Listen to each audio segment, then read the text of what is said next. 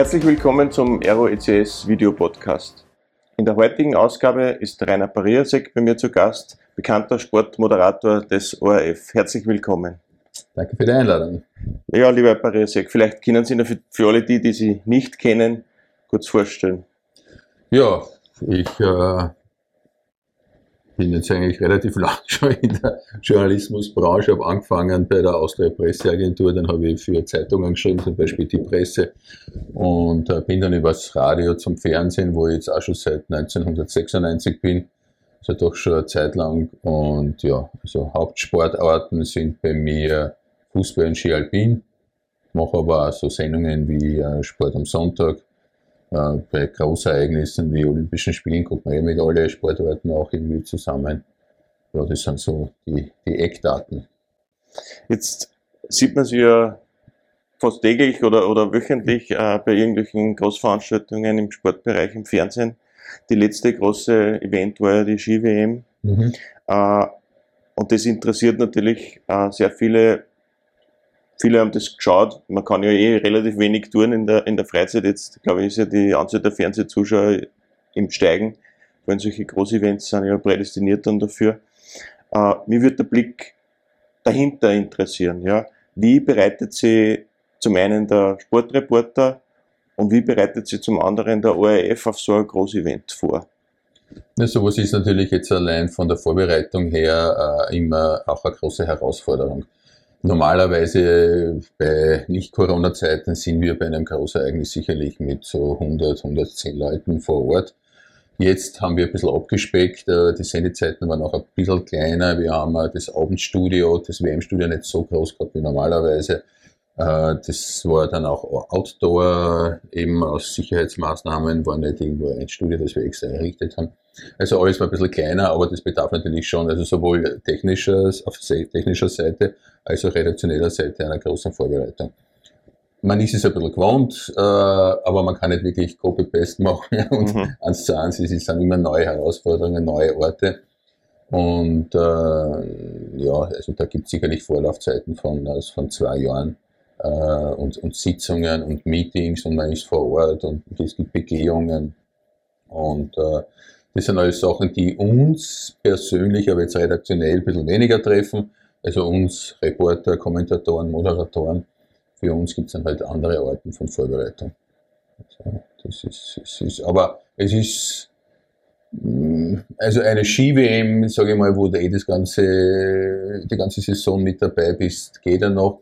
Was anderes ist so schwer Fußball-Weltmeisterschaft, wo du dann mit sehr vielen Ländern irgendwie zu tun hast und dich auch auskennen solltest. Mhm. Da musst du halt wirklich ein bisschen mehr vorbereiten. Also wir haben jetzt äh, zum Beispiel auch die Euro vor der Tür. Nächstes Jahr ist dann auch schon wieder äh, eine Weltmeisterschaft. Also da ist dann, muss man sich schon vielleicht ein bisschen mehr vorbereiten. Mhm. meine, dass die Digitalisierung natürlich in alle Bereiche da eingreift oder, oder mittendrin dabei ist, denke, das ist eh selbstverständlich, aber Gibt es da irgendwas Spezielles, was man da verwendet?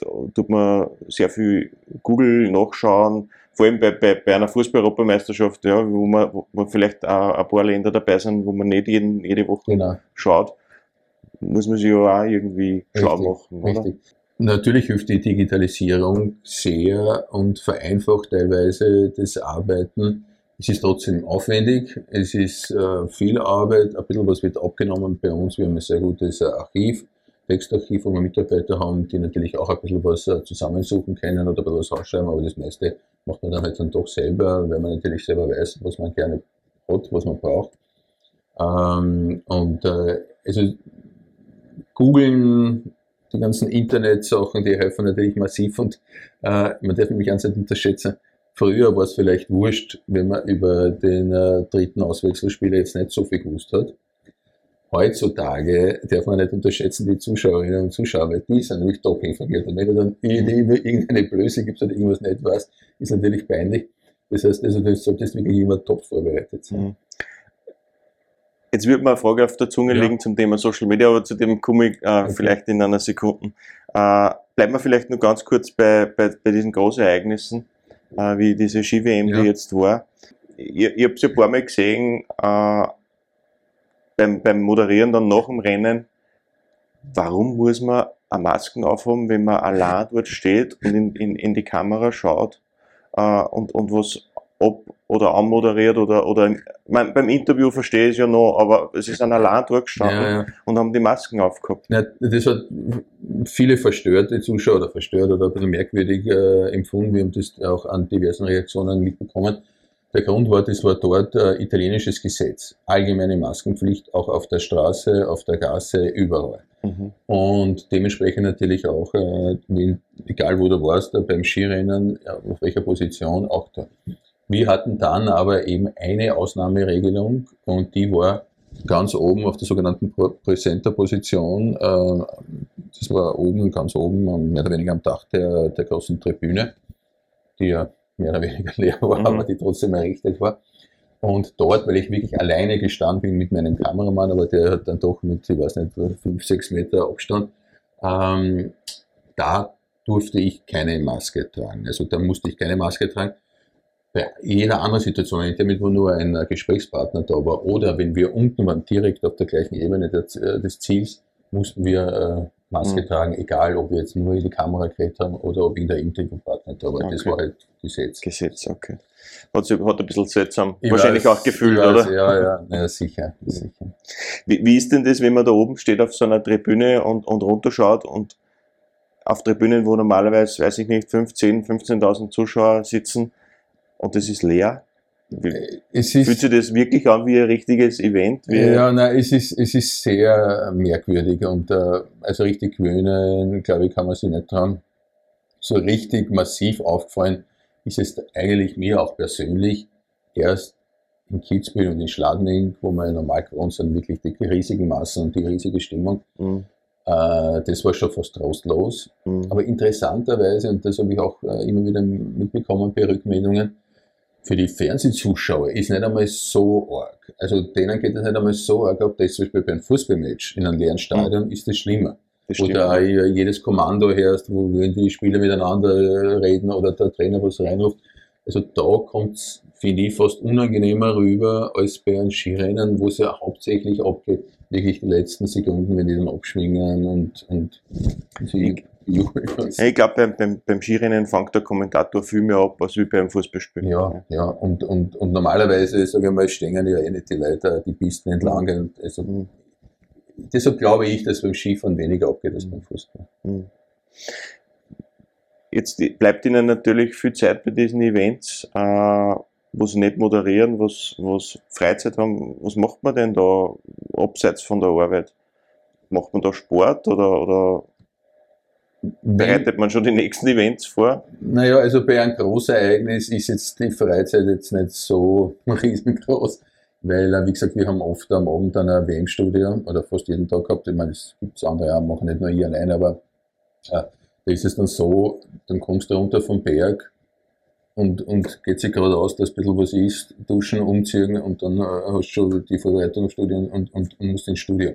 Also da bleibt jetzt nicht sehr viel Zeit. Ähm, Jetzt in Cortina ist auch noch dazu gekommen, dass die ersten drei Tage keine Bewerbe möglich waren aufgrund des Wetters und dann hat sich natürlich alles so zusammengeschoppt hinten noch und dann waren sogar zwei Rennen an einem Tag. Und da, das ist dann teilweise schon sehr arbeitsintensiv. Normalerweise bei normalen Weltcuprennen, normales Weltcup-Wochenende ist es nicht so stressig und du hast wirklich Zeit.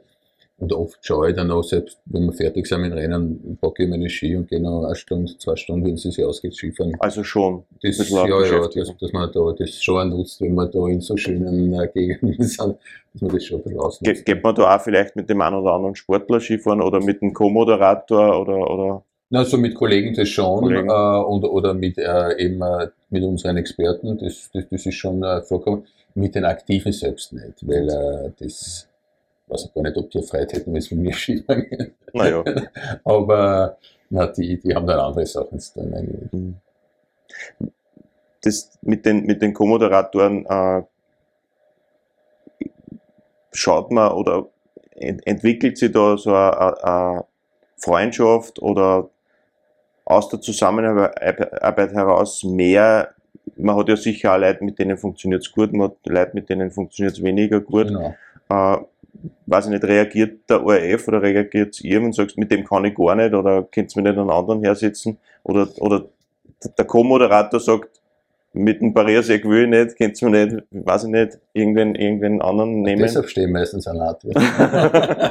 genau. Nein, äh, nein das, also das geht eigentlich nicht. Äh, die, die Experten, die Co-Kommentatoren, die werden natürlich schon ein bisschen abgetestet, bevor sie äh, engagiert werden, aber wenn die dann einmal da sind, dann kannst du eigentlich nicht sagen. Und ich muss sagen, es fordert mir jetzt auch keiner ein, wo ich sage, mhm. den mag ich nicht, damit den kann ich nicht. Also, mhm. Ja gut, das wird sich auch entwickeln. Oder? Und ich habe eher auch ein bisschen weniger mit einer zu tun, weil ich ja moderiere und, und die Skirennen nicht kommentiere. Äh, ich habe mhm. hier und da den Benny Reich bei mir unten stehen oder sowas. Also, aber ich bin jetzt nicht so derjenige, der das ganze Rennen. Aber ich glaube, beim Fußball ist es eher, eher genau, mehr, oder? Ja, genau, ja, ja. Mit dem Schnecker. Ja, zum Beispiel, ja. Aber da merkt man ja, dass die, dass die Chemie gut ja, ja, passt, also oder? Das spürt man ja. Ja, das ist, das ist wirklich auch ein richtiger Freund worden im Laufe der Jahre äh, mit dem ich mich privat treffe und wir machen früher in der Freizeit gemeinsam. Mhm. Ein bisschen haben wir schon angesprochen, die, die digitalen Hilfsmittel. Aber wenn man jetzt live äh, auf Sendung ist, bei, beim, beim Skirennen, beim Fußballspiel, sonst was, wie erfährt man denn in der Sekunde Informationen, die man braucht zum Kommentieren? Gibt es da einen Knopf im Ohr? Gibt es da irgendein Bildschirm, äh, der daneben läuft, wo einem irgendwelche Informationen mhm. zugespielt werden. Wie Sie gesagt haben, der dritte Einwechselspieler, den muss man nicht kennen, ja, aber das Publikum erwartet sich ja trotzdem, dass man kennt. Ja, ja, genau. Naja, es ist, da muss man jetzt auch unterscheiden, also die Kommentatoren, die ja während sie ein Schirren oder Fußballmatch kommentieren, nicht im Bild sind, die haben natürlich dann teilweise schon ihre äh, elektronischen Hilfsmittel, also iPads und, und, und äh, irgendwelche Handys, wo sie dann immer wieder nachschauen, Informationen bekommen, auch währenddessen und dann halt dieser, quasi sich darüber informieren können.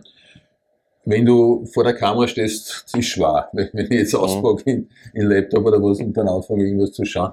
Äh, wir, wir sind aber verkabelt. Ich habe äh, eben ein Horch, sogenanntes Horchel dann im Ohr, wo ich dann schon noch teils Infos bekomme äh, von, vom Redakteur oder vom Regisseur vom Regisseur ist natürlich meistens, du pass auf, jetzt die Kamera oder die Kamera oder sowas.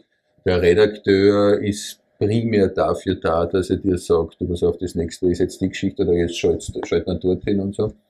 Äh, und hier und da kommen aber Gott sei Dank auch recht hilfreiche äh, Informationen.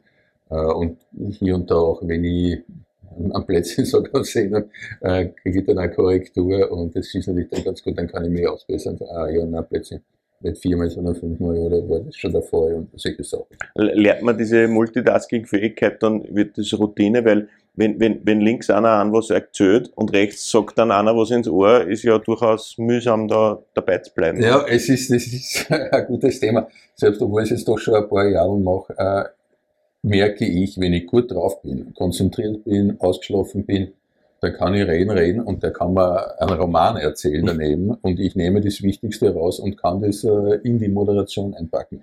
Wenn ich nicht so gut drauf bin und vielleicht ein bisschen unkonzentriert bin, dann bringt dir das mitunter schon raus. Ja. Und, und deshalb ähm, hängt es auch sehr viel ab von den Kommandos oder von den Infos, die du bekommst.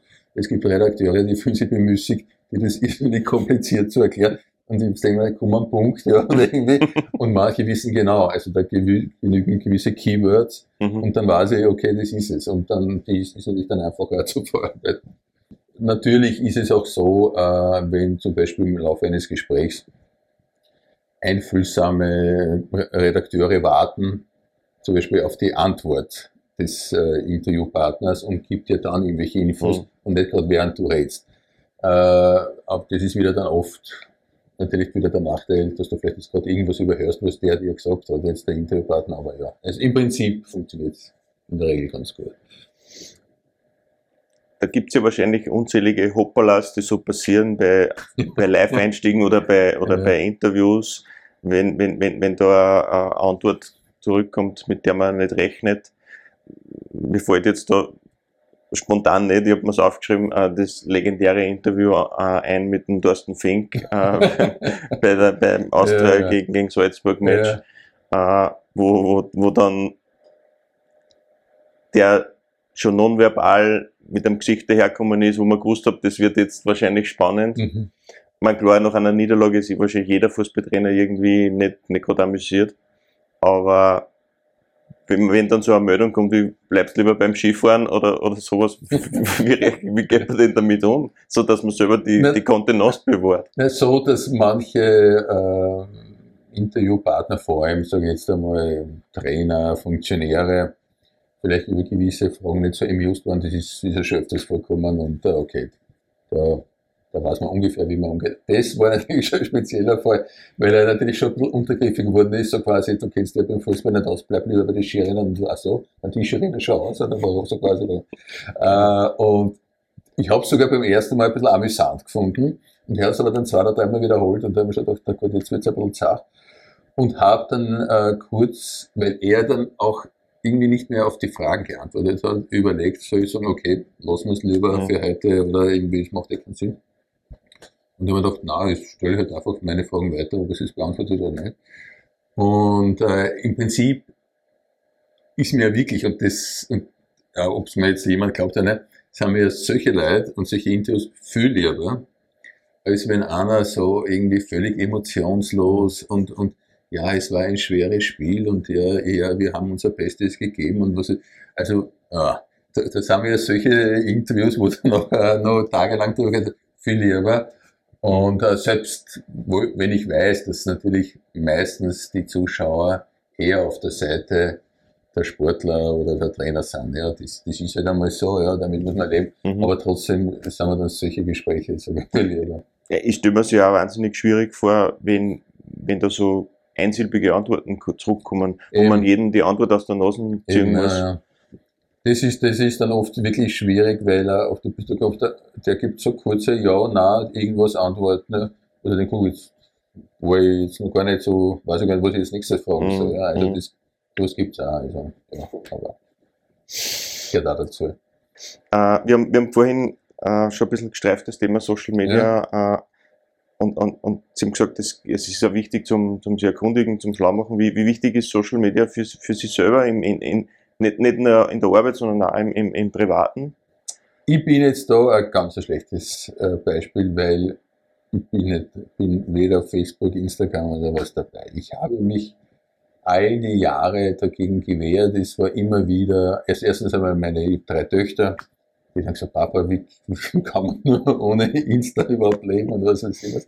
Ähm, ich habe es aus mehreren Gründen nie gemacht, weil ich mir immer gedacht habe, was soll ich posten? Ja? Also ich, was, ich, ich glaube, es interessiert keinen jetzt, dass ich in der Essen fotografiere oder irgendein schönes Ding, wo ich gerade bin, vielleicht. Äh, ich glaube, da ist das Interesse enden wollen.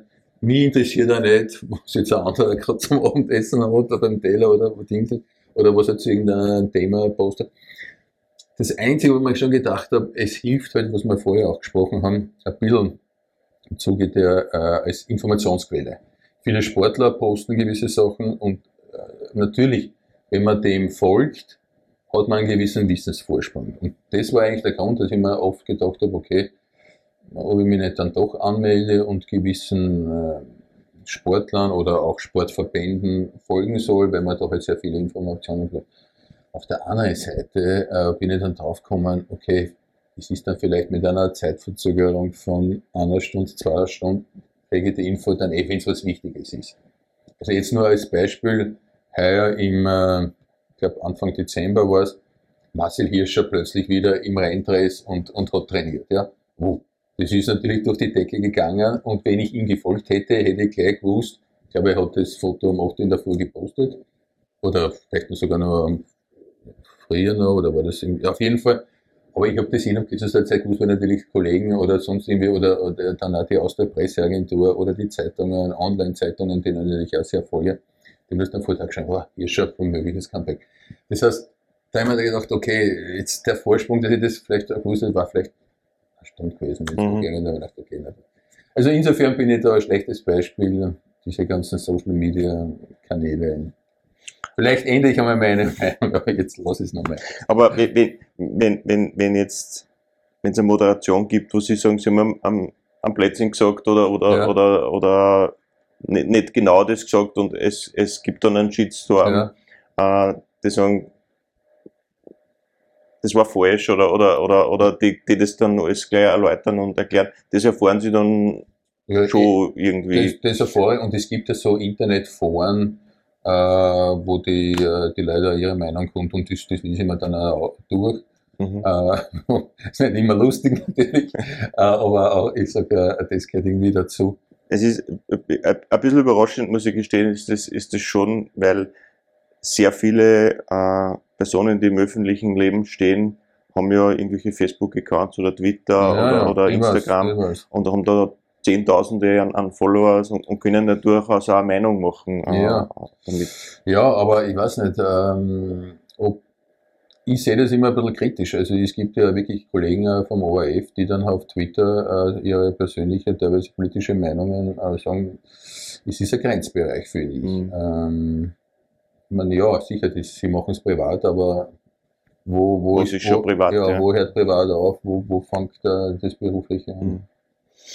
Äh, ein, Thema, das ich mir auch gedacht habe, ich muss Sie fragen, wenn ich Sie schon mal da habe, das, das Thema Eitelkeit, Eitelkeit im Fernsehen, äh, vielleicht auch das Thema, brauchen Männer Schönheitsoperationen oder, oder irgendwelche äh, Dinge, um im Fernsehen besser rüberzukommen. Wie, wie stehen Sie dazu, beziehungsweise kommt Ihnen das auch unter, äh, bei, bei, vielleicht bei Kollegen oder bei Gästen oder sonst was, was Sie denken, hat er das notwendig oder, oder muss das sein? Oder Ja, na, schau, im Prinzip ist sicherlich jeder, äh, der da außerlacht aus dem Kastel, in einer gewissen Weise eitel, ja, und, und schaut natürlich, dass er bestmöglichst ausschaut. Äh, wie ich angefangen habe, da war das sicherlich bei mir ein bisschen extremer, da habe ich wirklich geschaut, ob jedes Haar richtig sitzt, und also das machst du natürlich nicht mehr mit der Zeit.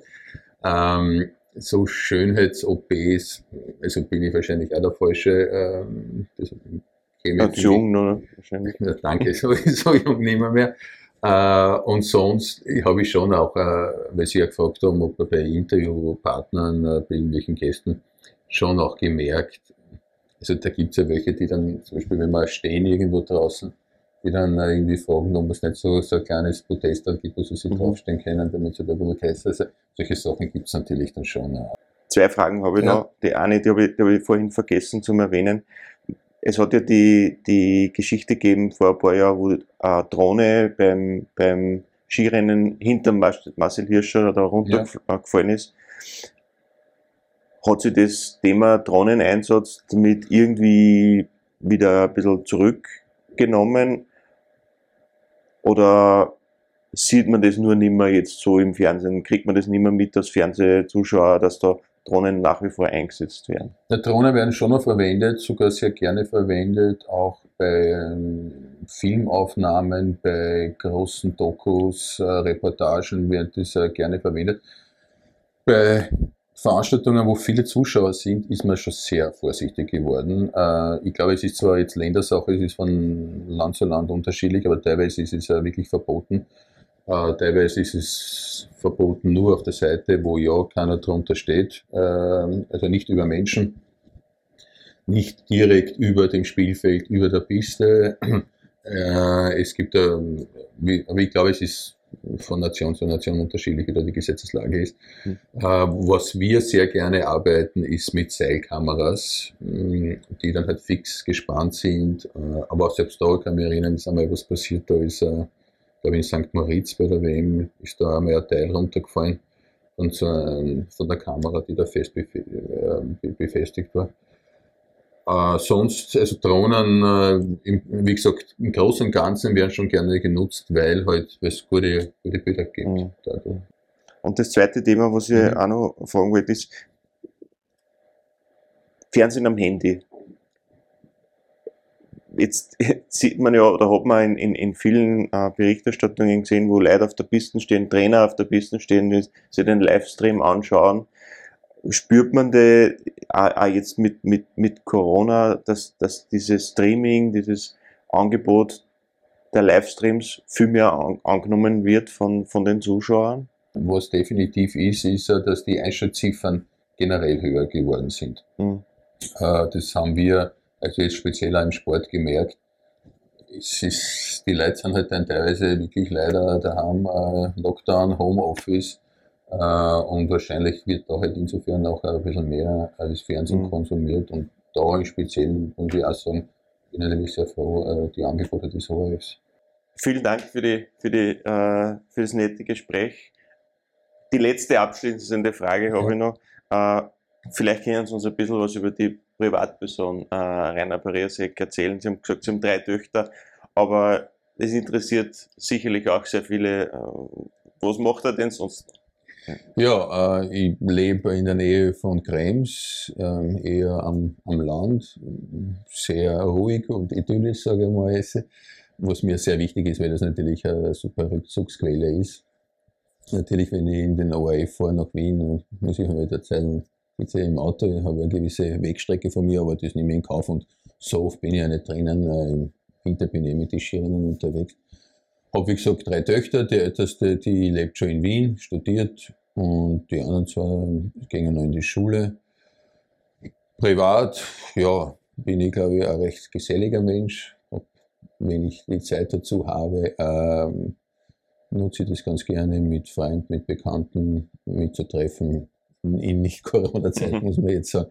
Mhm. Äh, gehe gern zum Heirigen, haben wir ja recht viele sehr gute bei mir in der Gegend trinke ganz gerne einen Wein. Auch da trifft das ganz gut, dass ich da in Krems Nähe wohne. Äh, die Frau stammt auch ein, aus einem Winzerbetrieb ab und habe deshalb natürlich auch einen gewissen Bezug zum Wein. Ja, sonst, ich mache gerne selber Sport. Ich bin jetzt nicht so der Sportfanatiker, der jeden Tag machen muss und der, der sich nur wohlfühlt, wenn er in der Workout hinter sich hat. Also so bin ich nicht. Aber ähm, ich mache ganz gern, gehen, gehen gern rauffahren, golfen tue ich gern und ja. Genieße die Zeit, wenn ich zu Hause bin mit der Familie. Das, ist so das Wichtigste, würde ich mal sagen. Ja, vielen Dank für den Besuch, vielen Dank für Ihre Zeit. Hat sehr viel Spaß Gerne. gemacht. Und ja, weiterhin alles Gute und alles Gute bei den weiteren Moderationen. Danke vielmals.